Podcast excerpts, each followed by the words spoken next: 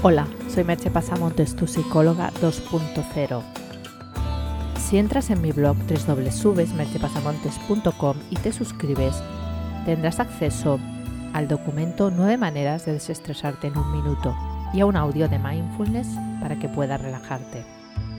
Estoy a punto de lanzar mi curso online Dueño de tus emociones, capitán de tu destino. Así que si te suscribes ahora, tendrás un descuento muy especial solo para suscriptores. También encontrarás información sobre mis servicios de psicoterapia y coaching online. El podcast de hoy lleva por título Lo que no te han contado de la zona de confort. Has oído hablar tanto de la zona de confort que posiblemente ya no te resulte un tema interesante. Es posible que hasta te dé un poco de sarpullido o salgas huyendo pensando que otro vende humos te va a decir unas cuantas pero grulladas al respecto. Pero eso es solo porque la zona de confort está muy mal explicada. Se ha equiparado muchas veces a una especie de vivir en la comodidad, y aunque tiene algo de eso, es mucho más que eso. También se ha relacionado con ser atrevido, con hacer cosas arriesgadas. Y sí, también tiene que ver con eso, pero de nuevo es mucho más que eso. La zona de confort tiene que ver con el ego, en donde tu ego se siente cómodo, en donde tu ego puede disparar a placer todos sus automatismos y dejarte a ti prácticamente al margen como un invitado de piedra. De hecho, peor que a un invitado de piedra, porque cuando lo hace ni tan solo eres consciente de que eso está sucediendo. Te parece lo más normal del mundo. O incluso puedes creerte que estás tomando una decisión por ti mismo. Y todavía peor. Puedes creer que es algo arriesgado y valiente, toda una demostración de que tú sí que sales de la zona de confort. Qué ilusos somos a veces y qué inocentes. Podríamos definir la zona de confort como ese lugar donde podemos disparar todos nuestros patrones automáticos. Para tomar una decisión dentro de la zona de confort no hay que pensar demasiado, solo hay que actuar como siempre lo has hecho. Se podría decir que dentro de la zona de confort lo único que hacemos es reaccionar no hay proactividad. Es común dejarse llevar por aquello que hemos hecho en el pasado, nos haya dado resultado o no. Es tu ego tomando totalmente el control de tu vida. Puede estar pensando ahora, bueno, ¿y qué problema hay? Yo soy así y ya me está bien. Es posible, pero ¿hasta cuándo te estará bien?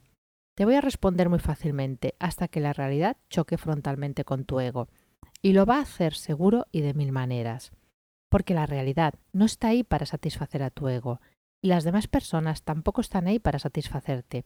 Y si no aprendes a ver eso y a flexibilizar tu ego de manera voluntaria, tendrás que aprenderlo a la fuerza. Gran parte del trabajo terapéutico que yo hago es conseguir que mis clientes vean su ego y se atrevan a retarlo, ni que sea un poco, ni que sea a ratos. Si por ejemplo eres un gruñón que se queja de todo, salir de la zona de confort es atreverse a ver eso y ser amable aunque sea algunas veces, y ver qué pasa cuando abandonas el confort de tu ego. Si eres un temerario que siempre está aceptando retos y metiéndose en las situaciones más arriesgadas, salir de la zona de confort pasa por ver qué ocurre cuando te paras y estás contigo mismo. Es descubrir qué hay en tu interior que te empuja a esa perpetua búsqueda de los límites. En realidad, salir de la zona de confort es salirse los automatismos del ego. Además de la terapia, una gran ayuda para ver esto es el mindfulness.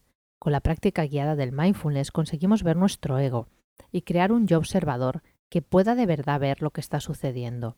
Somos capaces de observar a nuestro ego en acción y de crear una pequeña brecha, ni que sea mínima, que nos permite no reaccionar de manera automática, o introducir una segunda acción, después de la reacción inicial que corrija ese automatismo y nos saque de la zona de confort. Lo que nos da esta búsqueda es libertad interior. No creo que haya un premio mayor que la libertad interior, la libertad de poder elegir de verdad lo que queremos hacer y de ser lo que somos, no lo que nuestro ego nos ha impuesto. No todo el ego es negativo, no toda nuestra personalidad es falsa, pero para saber lo que es falso y lo que no, tienes que verlo. Y para verlo tienes que ser consciente de que eso existe, de que es automático y de que hay que hacer un esfuerzo para darse cuenta. Lo que sí que te garantizo es que cada vez que lo ves es un regalo. Y más si eres capaz de tomar una nueva actitud, una decisión distinta a la automática. Y a cada paso vas ganando libertad interior. Y vas siendo cada vez más quien siempre quisiste ser. Te dejo con dos preguntas. ¿Eres capaz de reconocer tu ego y de salir desde ahí de tu zona de confort? Hasta aquí el podcast de hoy. Puedes encontrar más información sobre el hablado en el podcast, sobre mis servicios de psicoterapia y coaching online y también presencial, y sobre mis libros en www.mentiapasamontes.com. Te espero en el próximo podcast. Bye bye.